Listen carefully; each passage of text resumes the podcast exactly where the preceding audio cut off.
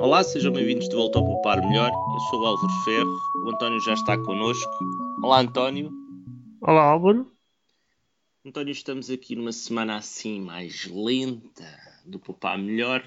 Não temos assim nada que tenhamos investigado pessoalmente, mas encontramos umas coisas que valiam a pena falar.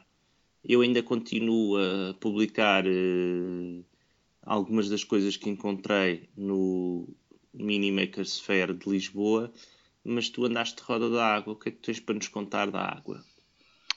Saiu a semana passada um relatório, uh, que é o relatório anual dos serviços de águas e resíduos em Portugal, se o nome cumprir, é da ERSAG, entidade reguladora de qualquer coisa da água.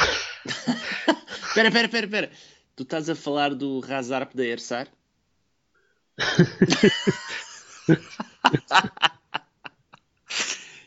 Para repete lá, vê só o post que tu preparaste e a sigla do nome do relatório é, é muito bom. Razarp da Ersar. Parece Exato. é Klingon para relatório daquela coisa. Mas de qualquer forma, é um relatório muito interessante, relativamente Sim. extenso. O Razarp uh, da Ersar. Sim, exatamente.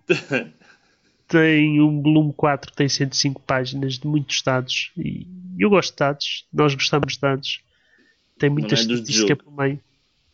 Não, quer dizer, algumas vezes também. O jogo também, também sou uh, mas tem, tem estatísticas muito interessantes, por exemplo, saber quantos nitritos ou antimónio ou arsénio anda na água portuguesa. Uh, ou então eu tinha que... um amigo chamado Arsénio. Epá, isso. Isso não é nome. Que falar assim. Sabes uh, o que é isso? Os antimónios e os arsénios e. São elementos químicos. É, é engraçado porque o arsénio. Eu sei que são eu sei que percebes mais. percebes disto mais do que eu. Enquanto há coisas que não aparecem na água portuguesa, por exemplo, há aqui estatísticas que dizem que não há cianetos na água em Portugal, que me parece bem. Uh, arsénio é uma coisa relativamente comum e, e é um dos que ainda está amarelo. Por exemplo, em dois, portanto, eu estou a ver estatísticas de 2009 a 2013, 97.6, 97.9, 97.9, 97.7, 98% da amostras, obviamente, sem arsénio. Arsénio não me parece ser aquelas coisas recomendáveis para pôr na água, mas... eu, não vou, eu vou falar muito que já não me lembro qual é o nome disso, qual é sequer o símbolo disso. Pois também não. Mas olhar para aqui isto é um bocado assim mal. Por exemplo, também já não há mercúrio. O ano passado não foi detectado qualquer elemento de mercúrio nas águas. Eh, e depois tem aqui aqueles nomes absolutamente indizíveis, quer dizer, alacloro, bentazona, desetilatrazina. Pronto, parece Boa. que lá disto, para águas portuguesas. Mas é um relatório muito interessante, eh, com realmente muitos dados que nós gostamos. E o que eu vou dar destaque esta semana é como é que está a água nos conselhos em Portugal. E, e está um mapa, um mapa muito giro na, no relatório, que mostra os conselhos que estão acima da média, os que estão abaixo da média e os que estão mais ou menos na média. Tu bebes água como da torneira? Eu, por acaso, não. É daquelas coisas, não sou fundamentalista nestas questões da poupança e portanto também não vou por aí, mas acho, acho que é uma questão de hábito, não, não parece eu que bebo. seja. Eu bebo e não eu, tem nada a ver com a poupança, tem a ver com eu bebo e faço questão de, em todos os países que já fui, de provar a água da, da torneira das coisas que mais gosto me dá. Uau! Eu posso dizer que beber água não era das coisas que eu mais fazia. Aliás, aqui há uns anos atrás, beber água era uma coisa que eu não fazia. O médico é. recomendava, sabias? Bebia muitos líquidos, mas não era propriamente água. Uh, e, e, portanto, hoje em dia realmente bebo bastante mais água, porque é saudável para a saúde.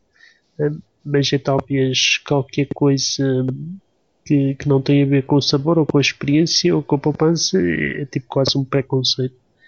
Uh, mas admito, e pelo que eu tenho lido, a água da torneira é perfeitamente razoável e muitas vezes a gente não sabe o que é que está na água dos garrafões ou das garrafas uh, noutros, noutros domínios.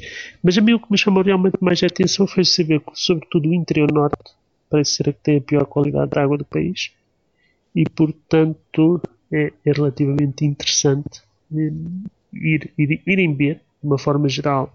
Irem beber. E, e beber. Já agora, há conselhos onde a água é 100% segura. Por exemplo, aqui eu estou a ver na região norte, na região centro, nós estamos na região de Lisboa. Há dois conselhos onde a água é 100% segura, em Mafra e em Sesimbra. Portanto, nesses, nesses conselhos uh, estamos ou estão relativamente bem os leitores. Mas tenho a dizer-te que aqui na área de Lisboa há um conselho que se destaca com um valor bastante baixo, embora acima da média de Portugal continental. E ah, o conselho é o teu conselho. Mas o conselho de Montijo? Exatamente, tem 98,56% de água segura, eh, sendo que o segundo, mais baixo da região de Lisboa, é Moita, com 99,17%.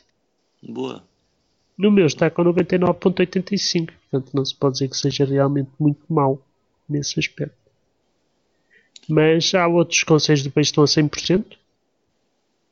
Aliás, há vários. Na, sobretudo na. Engraçado, na região norte e centro, apesar de haver ser os sítios onde está pior.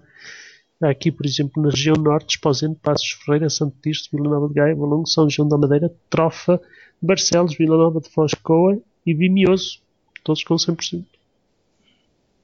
António, nós esta semana vamos falar também numa, de outras coisas que têm a ver com o subsolo e com, com o sol, mas que não têm a ver com, a ver com a água, porque a água é usada como forma de transmissão, que é o, uma coisa que eu encontrei na Lisbon Mini Makers, Lisbon Mini Makers Fair. Epá, gostava mais do nome da tua do Hazard da Ersar, isto é mais difícil. Lisbon Mini Makers coisa. Exato. Então tem, tem três línguas, não é? De, é, é Lisbon, Mini Lisbon. Makers inglês e Fair. Fair, Fair também se diz em inglês. Pois, também é verdade não é ferry, mas pronto, adiante. E então uh, eram os senhores que tinham lá uma caixinha com uma simulação de asfalto e uh, painéis solares na valeta. E eu fui ver o que era, era então uma proposta de construção de um, de um sistema de descongelamento de, de placa para o aeroporto, para aeroportos, uh, com a utilização de, tanto do calor como da distribuição de, que é possível fazer uh, das temperaturas do, do Sol para o subsolo, porque a grandes profundezas, não sei se, se te recordas disso, das aulas de geografia, a grandes profundezas da Terra a temperatura é mais estável. Aliás, tu deves saber disso por causa dos data centers. Exatamente. E, e, e, tipo uns quilómetros abaixo é mesmo cantinho. Também não é preciso exagerar.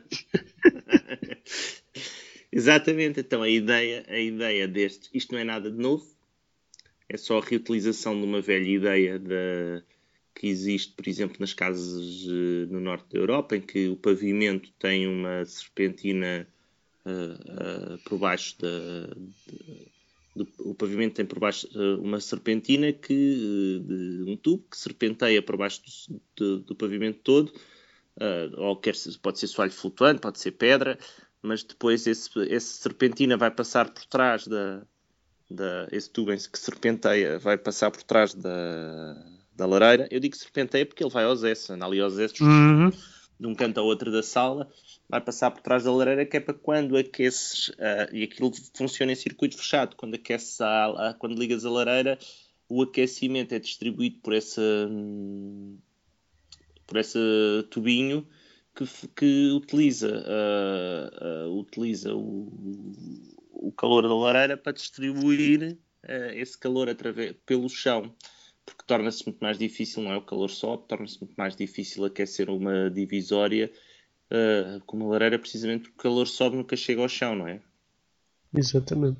E a ideia é mais ou menos essa, para painéis solares, para, com acumuladores para aquecerem a água e substituição dos geradores que estão a ser usados hoje em dia na, nos aeroportos, eles propõem um furo uh, onde colocam um tubo que faz exatamente o mesmo efeito, só que em vez de uma lareira tem, utiliza o calor uh, da, da, do subsolo.